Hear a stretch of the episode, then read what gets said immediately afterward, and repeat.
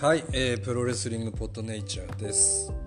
えーと、ツイッターの方で、えー、X の方で、えー、予告させていただいた通り、えー、G1 クライマックスの権利書について、えー、ちょっとお話しさせていただければなと思います。はい。えーと、まずはあ内藤哲也選手 G1 クライマックス33優勝おめでとうございます。はい。えーまあ、特に最後の2戦ですね。ウィル・オスプレイ戦岡田戦と、えー、凄まじい戦い、えー、その前の船橋大会とブロック最終戦とほぼほぼ4試合連続の激闘を勝ち抜いての優勝というところで、えー、他の選手よりも圧倒的に他の選手が優勝した場合よりも価値がある優勝と非常に過酷な最後の4日間を乗り越えての優勝というところに、えー、とても今までにはない価値を私は感じました、えー、優勝おめでとうございます。はい、えー、で、えー、G1 クライマックスの優勝者には毎回渡される東京ドームのメインのチケットですね、えー、権利証がまあ、昨年の岡田選手の産休に伴う廃止から、えー、そのまま廃止になっているということで、まあ、産休による廃止だったら普通復活ですよね。まあ、そこが、あのまあ、今回も廃止というところで、まあ、そこにはね何かがあるんじゃないかなというふうに当然ねえ考えていくべきだと思うので、え考えていきたいと思うんですけども、うん、まずあの私のもう本当に個人的な考えですけども G1 クライマックスの優勝者の称号というのは基本的には名誉だと思ってますね。うん、G1 クライマックスは東京ドームのメインのチケットをつかむための戦いっていうようなこうものというよりは、まあ、やっぱり本当に一番世界でも類を見ない過酷なスタイル競技スタイルで行われるプロレスリングの戦いと。しかも一番過酷な戦いをしている新日本のレスラーの総当たり戦で、えー、決まった優勝者っていうところに非常な価値を価値を感じると。はい、なんでまああの G1 クライマックス第1回からこう見てきてですね、まあ、この、まあ、内藤選手もね内藤少年で、えプロレスを見てた頃のことを思い出されて日々ね思い出すことはあると思うんですけどももうこの問題がずっとあるわけですよ。IWGP のチャンピオンがいてでこのとっても過酷なリーグ戦を制したあ夏のね G1 男。でこの人がまあなんというか、まあ、言うならば要はピープルズチャンピオンみたいになるわけですよ。毎回。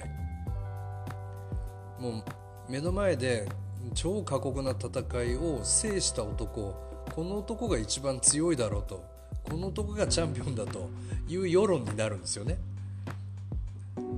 でかといって当然9月のシリーズも10月のシリーズも当然スケジュールっていうものはある程度決まってて、まあ、そこを動かせないですよね。普通は。大人の事情というか。でもプロレスファンの方はもう早く鉄は熱いうちにではないけどももう早くこの戦わせろと、うん、なんならこう IWGP のベルトをかけてもいいんじゃないかみたいなね人もいたりとかして、えこの IWGP チャンピオンと激闘を制した夏男どっちが強いんだ問題っていうのはまあ昔からありますよね。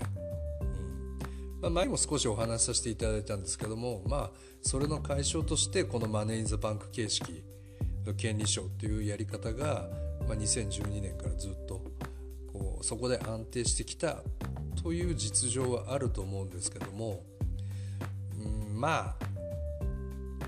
いろいろこう難しいところもあると思うんですけどももし今回権利証がないんであればディストラクションのイービル選手のところっていうのは本来は G1 クライマックス優勝者ですよ。権利書がないっていうことは1.4が別に約束されてるわけでもないし、えー、ましてや G1 クライマックス優勝者よりも先に、えー、実際にその IWGP チャンピオンに勝った男の方が先に、えー、タイトルマッチの権利を受けるっていうのは、まあ、これは非常におかしな話ですよね。まあ、これは内藤選手もおっしゃってましたけども、まあ、これはもう単純に納得いかないですよね。でもなんですよね。まあ、一つこれはあるんですよね。一つそこはあるんですよ。G1 覇よりも先に直接勝った男が優勝もしてないのになんでタイトルに挑戦できるんだいと当然勝ったらイービル選手がチャンピオンになるわけで、えー、それってもう順序としては一つまあおかしいというのがあるんですよね。でまあまあ、実際どうなのか分かんないですけど、まあ、今回の G1 見てて、まあ、秋のシリーズを睨んだ動きというかストーリーラインも中にはいくつか内包されてたと思うんですよ。その例えば G1 の A ブロック全勝できた、まあ、抜群の強さを発揮した真田選手がどこかの部分で僕は全試合見てますからどこかの部分で上腕二頭筋を怪我して、えー、包帯ぐるぐる巻きになってイービル戦を迎えて、まあ、負けるっていうね。で結局ディストラクションでタイトルマッチになるっていう一つの流れ。とあとこれ内藤選手にかかってきますけど、まあ、今回の流れですけどジェフコブ選手は内藤選手にやはり直接勝っていて、えー、その流れの中でまあほぼほぼ順調にいけば決勝トーナメントに進出できる可能性は大いにあったんですけども、まあ、矢野選手にね不可解な負け、えー、これはねあの今見ても納得いかないというか、まあ、しょうがないことなんですけどそもそもこの試合がここまでに影響この現状を影響を及ぼしてるかと思うとちょっと腹立ってくるんで ま時間がある方はぜひ新日本プロレスワールドで、はい、あの矢野選手対ジェフコブ選手見てください。これによってジェフコブ選手はこの試合によって決勝トーナメントに上がれてないのでそれ見ていただくと面白いんですけども。でまあ、さっきの流れとはもう別にこういった逆読みの逆算のストーリーラインで見ていくと、まあ、内藤選手に対してはジェフコブ選手勝ってると。で今度は内藤選手が g 1優勝したことによって俺内藤に勝ってるよなっていうことを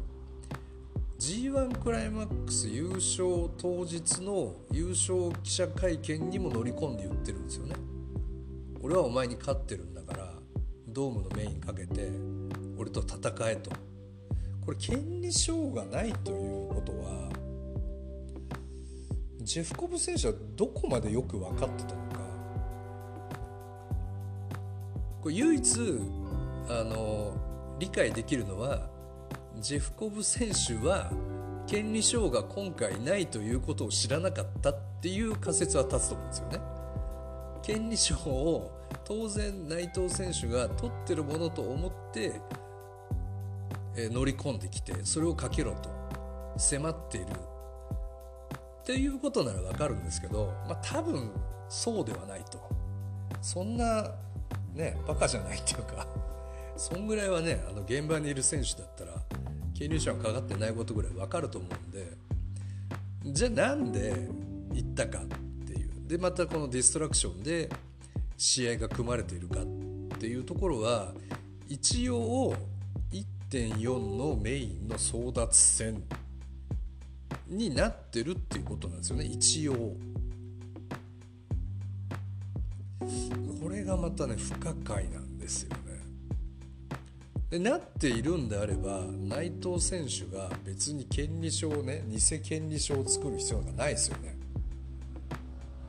ちゃんとそこが暗黙の了解でなってるんであれば。別にねサインとかもしてないけども、まあ、そういうことにはなってるっていうこともでもなってるんであれば、その権利が本当にあって、神戸の試合が組まれてるんであればあ新日本プロレスから公式な発表が当然あるわけで、まあ、それもないということを考えるとジェフコブ選手はずっと勘違いしてるっていうことになるんですよね。はい1.4のメインで戦えるってっていう話は現状ではないんですよ。当然 G1 のチャンピオンなんでどこかでは必ずタイトルマッチ組まれる組まれるであろうけどもイービル選手に先を越されてるけどもおざなりだけどどこかでは戦えるだろうと。でその挑戦権をくれっていうなら分かるんですけど1.4のメインをかけて俺と戦いっていうのはよく分かんないです。でそれが本当にそうならば内藤選手は別に2戦の挑戦賞を作る必要はないと。と考えると、まあ、ややこしくて申し訳ないですけどジェフコブ選手は ずっと今も勘違いしてるっていうことに逆になってしまうのでそんなかわいそうな話もないと思うんで、まあ、謎は深まるばかりですよね。うん、これこうみんなバラバラの主張もしくはだんまりっていうのを決めてる中で一応やってるっていう感じですねだからジェフコブ選手が本来神戸で内藤選手に勝っても1.4のメインは正式な部分では約束されないんですよ。ただ内藤選手はなぜか偽の権利書を手に持って、えー、負けたらこの権利書とともにメインをジェフコブ選手に譲るって言ってるんですけどもこれも勝手な話で新日本プロレスの公式回答がないところで勝手に言ってるだけなんですよね。で勝手に言って勝手にかけて神戸で2人は戦うんですけどもこんなことをね新日本プロレスさせてるんですよっていうことを僕は言いたいですね。まずすっごいややこしい話なんですよこれ。ジェフコブ選手もずっと勘違いしてるし内藤選手は確約されてないけどずっとある挑戦権なんだからっていうことで勝手に作って勝手にやって今度の試合に勝手にかけるんですよ。だから1.4のメインのカードって決まってないんですよね。1.4のメインが多分 IWGP タイトルマッチであろうことは分かるんですけどもうんまあ、そのチャンピオンが誰かっていうことも分かんないですよね。現状だと、まあ、単純に言うとイービル選手になっているかもしれないですし真田選手かもしれないしその2人以外かもしれないですよね、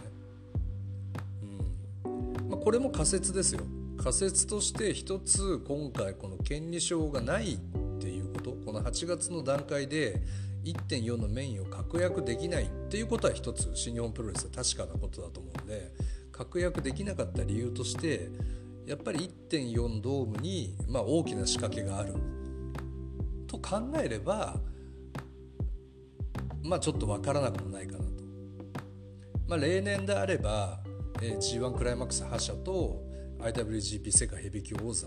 の王者がメインで戦うということになってますけど例えばえー、大きな対抗戦、まあ、ドームでは過去にもねいろいろありましたよね大きな対抗戦があってでメインは当然その相手の団体のこうエースとかであるとかまあそこが一番もう収まりがいいですよね。あ、まあ、いろんな戦いタッグやシックスメンやいろんなタイトルマッチが戦いがあってメインはお互いの代表の IWGP マッチっていうのは、まあ、一つ形としてあると、まあ、例えば単純にこれ AEW と仮定してね。AEW と仮定してメインは、えー、例えばチャンピオン対クリス・ジェリコとかチャンピオン対ケニー・オメガとかチャンピオン対ジョン・モークスリとかもう完全に AW 一色でってなった時に、えー、じゃあ G1 覇者のタイトルマッチはってなったらもしかしたら12月かもしれないですよね。まあ、11月かもしれないですけども仮にですけども前倒しで行われた場合に、え今度は大逆転で内藤選手がチャンピオンとしてメインに立ってる可能性もあると。はい、これ面白いですよね。内藤選手が IWGP ヘビー級王座として1.4ドームのメインに立ってて、えー、AEW の例えばね AEW のチャンピオンを迎えあ打つと。チャレンジャーを迎え撃つと。いう形もあるかもしれないと、うん、一つの仮説として。であればこの現状が分からなくもないと。また、えー、現在交渉中であると。交渉中であってえーまあ、決まればそうなるし決まらなかった場合はまたどうにか日本の現有のメンバーで、えー、何とかしていかなきゃいけない。っていうこの狭間。でもって今何とも言えないっていう、まあ、そこが決まらない限りにおいては何とも言えない。もしくは日本の、まあ、いろんなところにギブしてますからヒロム選手がいろいろなところに出張ったり第3世代が全日本行ったりノアにも選手を供給したり日本の全体のプロレス業界今活性化させるような動きをね新日本プロレスがパートナーシップという形で進めてるんでそのテイクを得る形1.4にこうみんなが集まってオールスター的になこともあるかもしれないし、まあ、これは半分願望も込めて言ってますけどやっぱりちょっと話変わっちゃいますけども AEW がイギリスのウェンブリースタジアムに8万人集めてるっていうところで今回2万人3万人っていうのはやっぱり新日本プロレスファンとしてはちょっと勘弁してほしいかなと、まあ、昔の新日本プロレスみたくお客さん入れられないんだったらもう坂口さんが馬場さんのところに頭下げに行くぐらいのとにかく何かネタを作らなきゃいけないっていうようながむしゃらさでもってとにかく5万人以上入れていただきたい当然私も行きますしやっぱそういった大きな一つの結果にしてほしいんですね。でまああの G1 クライマックスの覇者の内藤選手も例えば権利書を、ね、G1 クライマックスを勝った方が権利書を持って権利を訴えるのはいいですけどもやっぱりドーム満杯にできる人がメインイベントですからそのカードでいけるかっていうところも一つあると思います。はいまあ、例えば個人的にはめちゃめめちゃめちゃ見たいカードですけど内藤選手対真田選手のタイトルマッチであるとかでもそれでドームが埋まるか埋める自信はありますか？っていうとこは一つ問いたいなと思いますね。やっぱりまずドームを埋める。ドームで5万人以上の集客をする。それに向かって選手たちもここに頑張っていただいて、えー、とにかく新日本プロレスを選手たちが盛り上げて盛り上げた暁としてその2人がまあメインで相まみえるというのはまた一つ非常に美しい形ではあると思うんですけども。そこはねやっぱり会社も選手もまたファンのみんなもこう共有していかなきゃいけない部分の一つなんじゃないかなというふうに思いますね。はいまあ、ちょっと話飛んじゃいましてすいません。というところでこの G1 の覇者の権利書問題というのは今年に関しては、まあ、例年は一つの流れとしてそのままドームやるっていうところで2万何千人とか3万何千人っていう形でやってていたと思うんですけどもまあ、今年に関しては僕は逆に新日本プロレスの本気が裏にあって大きな仕掛けというものが可能性としてあるので、えこういう形になっていると。なのでちょっと例年とは違って内藤選手もやきもきするし、ジェフコブ選手もやきもきするしというところに、今現状になっているのではないかなと、まあ、そうであってほしいかなというふうには思いますけどね、はい。まあ、個人的にも東京ドームのね5万人6万人で一緒にデハポンのね大合唱はしたいですよね、うん、もうめちゃめちゃ気持ちいいですもん。絶対に。なんでこうみんながこう喜んでくれる方向というか素晴らしい方向に是非あの行っていただきたいですね。そこが一つ希望としては、えー、ございます。はい。はい。で肝心な部分はこっからですね。はい。もう散々話しといて肝心なのこっからなんですけども。えー、ディストラクションシリーズの私も9.9後楽園に見に行かせていただきまして非常に熱がこもってて面白かったです。特にまあこのシリーズの肝となる内藤選手対ジェフコブ選手またオスプレイ選手対辻太選手のユナイテッドエンパイア対ロスインゴの戦いっていうところが、えー、5対5のイルミネーションマッチという形で、えー、今回ちょっと後楽園ホールで実現するということで、えー、見に行ってきました。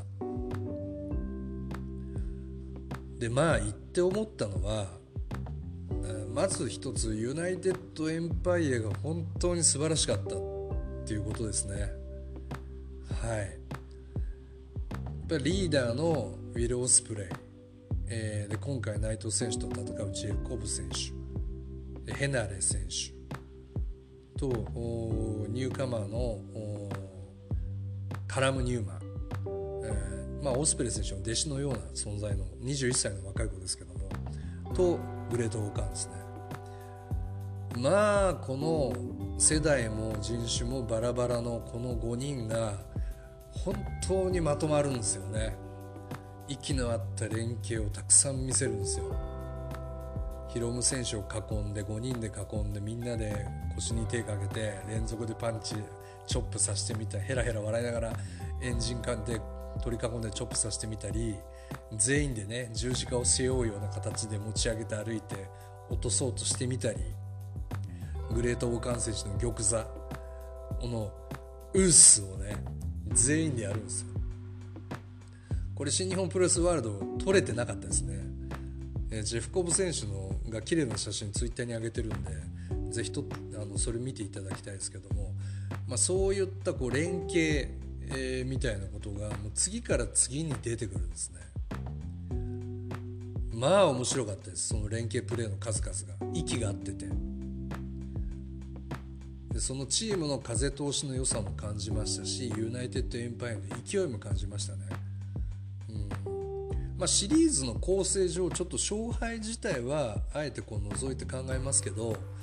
そこを除いても、まあ、圧倒的に内容ではユナイテッドエンパイアの勝利だったかなというふうに思います。はい、まあロスインゴもまとまってはいたんですけどもなんというかユナイテッドエンパイアに比べると連携もそんなにないしもともとね個性の強い集団っていうところがねロスインゴのイメージなんでなかなか連携っていうとこいかないのかもしれないですけどもでもあそこまで目の前でユナイテッドエンパイアの連携や息の合ったところを見せられるとロスインゴちょっとユニットとしてはちょっと弱ってるかなっていうふうには思いましたね。うんま、本当に素晴らしいユニットなんですけどね一番こうイケてるというかイケてるユニットできてて、まあ、内藤選手は多分あのプロレス業界理想の上司第1位だと思うんですよね。はいあのロスインゴを通った選手はみんなユニットの長になってますからね今しかも新日本プロレスでジャストファイブガイズとハウス・オブ・トーチャーとめちゃめちゃ活躍してますから、まあ、その内藤選手の自由な興奮みたいなのが操作してるのかもともとそういった個の強い集団がそこに集まっていたのかちょっとわからないんですけどもまあ、そういった形でどんどん飛び出していくと、まあ、ゆくゆくは高木選手も自分のユニットをね作るってなった時にはなおさらこのロスインゴの凄さっていうのを知ることになると思うんですけどもちょっとこのメンバー構成が弱くなっているのか、まあ、今回明らかにね力負けしましたんで、うん、総力的にもちょっとやっぱりジュニアが2人というところもあるんで難しいのかなとも思いましたけどもちょっとメンバー構成を一つまた考えなきゃいけないところかなと思いましたが、えーまあ、試合後ジェフコブ選手に権利書をビリビリに破られますね。うん、でなんかね内藤選手がねリング下にいて取りに行かないんですよ自分から。まあねプロレスファンとしてはスーッと中に入ってって蹴散らして回収して戻るとかね。一瞬の隙をついて回収して戻るとかね、まあ、そういったちょっと大立ち回り的なところも見たいですけど、まあ、そこまでせつともなんかね悲しそうな顔して全然取り行かないんですよ。破られて悲しそうだなっていう。なんか指ってちょっちょって指で刺して破れた剣でしょ。そうするとねえー、オスカー・ロイブが取り行きましたね。なんかでかい体を。ゆっさゆっさ揺らしながら。でまあ取って引き上げて帰っていったんですけども。うん。なんかね物足りないなっていう。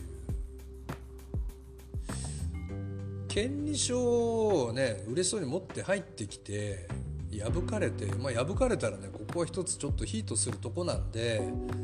でもそこで何のリアクションもせず、まあ、オスカー・ロイベに取り行かして帰ってくるんですね。で基本的にはバックステージでこうめちゃくちゃ喋るんですよね。そのトースポの岡本記者さんお気に入りでしたっけ？の記者さんに向かっていろいろこう話したりあとファミレスで話したりとか一生懸命するんですけどで今度東金大会。東金大会も結局最後権利書、まあ、試合も負けて権利書またジェフコブ選手に取られてもう今回はねここまで来たらもう一回破くのも面白いんじゃないかなと思ったんですけどやっぱ根が優しいのかもうね場外で倒れるこう内藤選手のお腹の上にポンと置いてねジェフコブ選手は去っていくんですけどもまあ、問題またこの後で、まあ、当然負けたチームはロスインゴは内藤選手高木選手と帰ってくるんですけども、えー、まあ、タイトルマッチを控えているオカーン選手とジェフコブ選手がリング上に残ってでマイクでちょっとアジテーションというか、えー、マイク持っていろいろ言うんですね、こんなもんかみたいな挑発をするんですけども、まあ、一応掛け合いとしてえー、その簡単数っていう今回のスポンサーの言葉を使いながらいろいろ挑発するんですけど、まあ、高木選手はね滑ってるよなんて言いながらこう返したりするんですけどいよいよ内藤選手は一回も後ろ振り向かないですね。うん、で帰っていっちゃうんですよ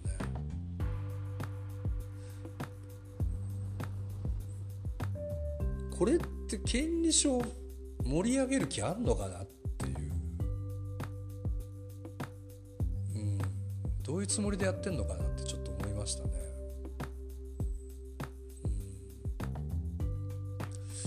うん、だから自分がプロレスファンの子供だった時にの気持ちとかって忘れちゃってるのかなってちょっと思いましたね。うん、まあ理想であればやっぱりその偽の権利書を持ってまあ、試合前でもいいし試合後でもいいしやっぱりマイクでリング上から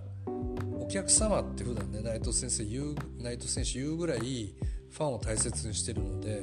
その内藤選手が言うところのお客様に向かってやっぱりマイクでアピールしてほしいですねレスラーだったら。レスラーだったらやっぱりリング上で新日本プロレスって権利書くれないから俺が作ったから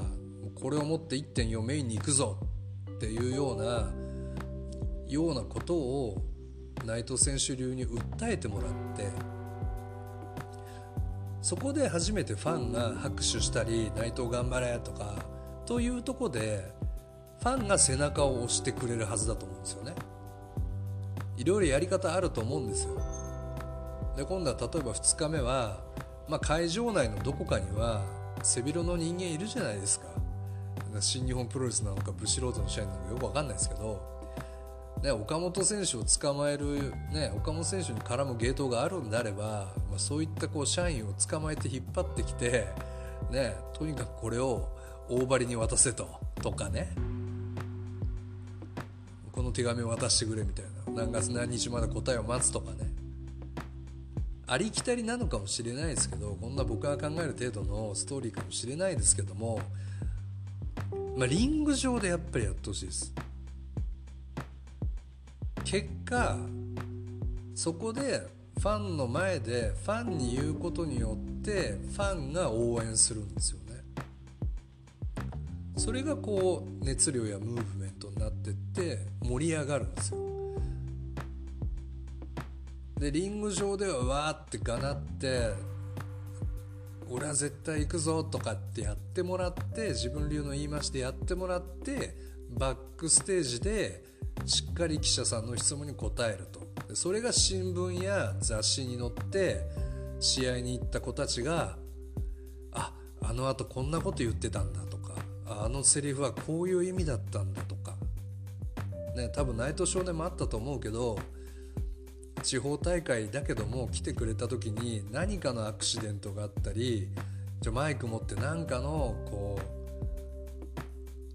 言葉の合戦とかが掛け合いとかがあった時にえこれってもしかしたら雑誌に載るかもとか新聞の記事になるかもとかね。一個の地方大会だけどそこで何かこうストーリーが生まれるかもしれないみたいなワクワクドキドキって子供の頃のプロレスファン時代ってあったじゃないですか。やっぱりそれがあるから興行って行きたくなるしライブに行きたくなるしまた何かあるかもしれない。あの時は権利書問題があって内藤選手怒ってたなとかでもあれ盛り上がったなみたいな。新日の社員引っ張ってきてリング上でなんか手紙叩きつけてたなみたいな。とか。やっぱりそういうこうライブとしてね、プロレスラーも一アーティストとしてリング上でいろんなことをこうパフォーマンスをしっかりしてほしいですね。でハポンもいいんだけどもそのバックステージとかファミレスとかでトースポの記者さん相手に喋ってたって何の熱も生まれないですよ。はっきり言って。だって何にも盛り上がってないですもん権利書問題。まあ、前半でちょこっと話して多分僕が話した内容ももう間違ってもいるだろうし何言ってるか分かんねえよっていう人もたくさんいると思うし僕自身も喋っててよく分かんなかったですけどただただでさえ複雑回帰なこの権利書問題なのにもう全く盛り上がってないですもん。ツイッターで権利書って言ったってもう内藤選手の権利書とぐらいしか出てこないんじゃないですかね。あとは全然他の関係ない権利書とかね。やっぱりリング上で言わないと。まあ内藤選手が憧れていたであろう武藤選手のオレンジタイツ時代っていうのはやっぱり武藤選手もどちらかというと口下手でなんか晩年の方がマイク上手くなってましたよね。異常に。でも基本的にスピーチがダメで苦手でまあ、爆心しますっていうのはね断るごとに「なんやがんやなんやがんや」って「爆心します」みたいなのはよく言ってましたけどそれぐらいで締めちゃうんですよね。うん、あんまりダーもやりたくなかった人だし、まあ、喋りたくないとかそこが苦手っていうのがまたグレート・ムタっていうキャラクターを生んだんですけどもでも武藤選手の横には必ず長野さんがいたんですよね。そこは長野さんがガンガンカバーしてガンガンやってで武藤選手はちょっと言うだけでまた行動で示すみたいなことができたんですけども、まあ、そういった人が内藤選手にも必要なのかもしれないですね。もし苦手なんであれば、まあ、全く苦手とは思わないですけどやっぱりね G1 の2日間の締めって素晴らしかったんであれができればやろうと思えば全然できると思うんですけどなかなかこのちょっと陰キャ系レスラーというかこれではねやっぱりもうちょっと引っ張ってほしいですよね。やっぱ内藤選手の試合特にでかい試合が爆発するのは、まあ、これも一旦ではあると思うんですけどね、常に何かを表現しきれているというところでない部分でもどかしさも感じつつ、まあ、自分の人生のもどかしさも感じつつ内藤選手に投影して大爆発みたいなことっていうのは内藤選手の試合の良さというか我々もなんか日々の自分のジレンマみたいなところをなんか爆発させれるっていう素晴らしさはあるんですけどももうちょっとこう分かりやすい。やっぱりリング上でやってください本当に。子供たちたくさんいるんでね。う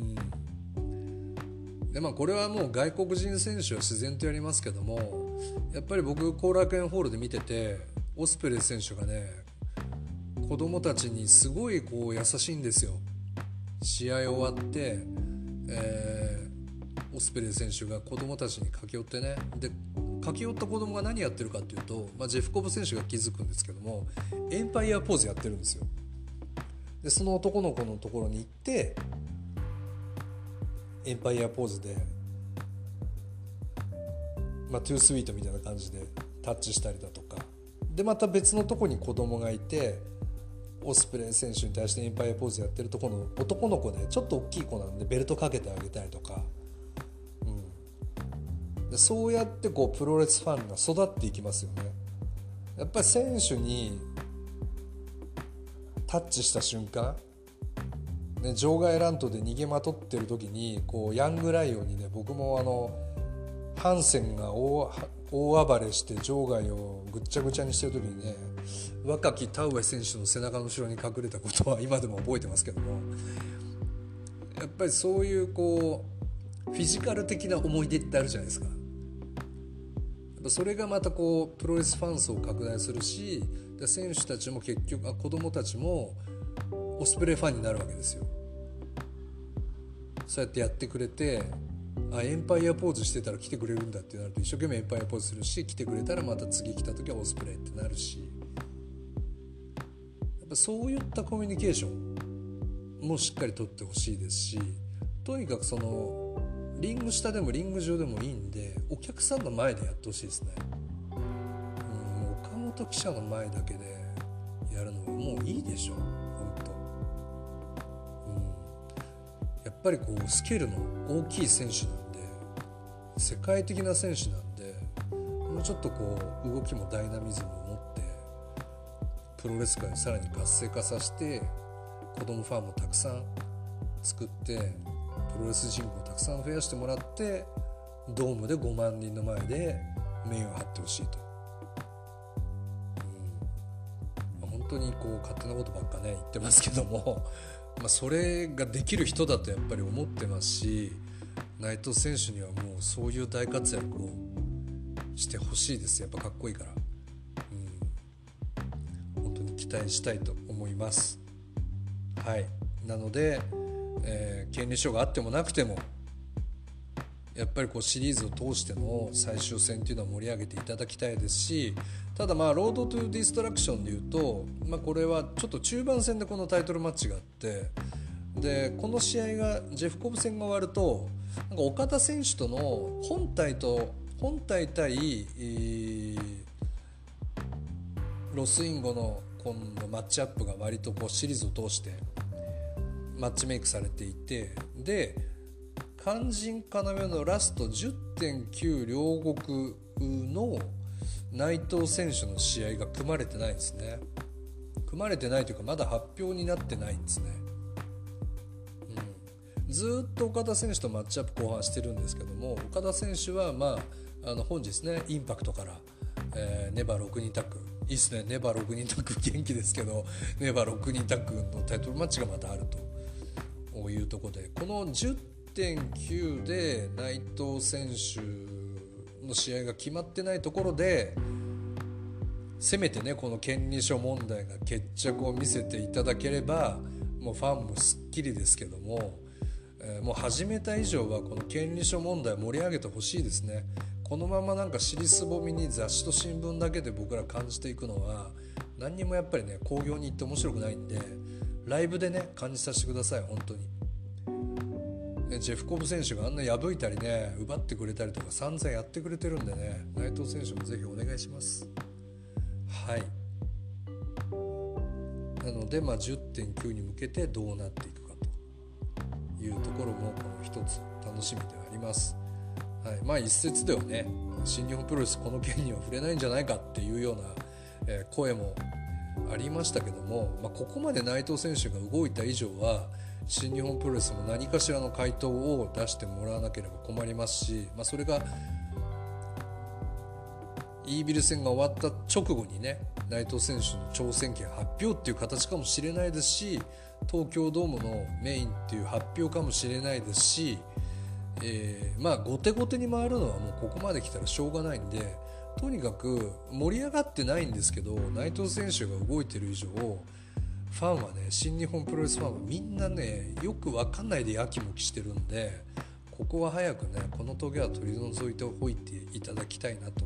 いうふうに思っております。はい。まあ G1 クライマックス今年も暑かったと思うんですよね。うん。まあいろんな昔から見てきてる人はいろんな意見があるんですけども今年は今年で暑かったと思います。はいやっぱりその王者を称えて、えー、あの過酷な戦いを制した王者にはいい目を見ていただきたいと、えー、思っておりますんでえー、内藤選手引き続き頑張ってください。はい、えー、権利書問題はですねまあ、えー、例えばこれを配信した翌日に、えー、結論が急に出るかもしれませんし、えー、どんな結果になるか分かりませんけども今日段階ではもっとねファンを巻き込んでお願いしますとリアルに巻き込んでお願いしますというお願いだけさせていただいて締めたいなというふうに思います。ご清聴ありがとうございました。黒でした。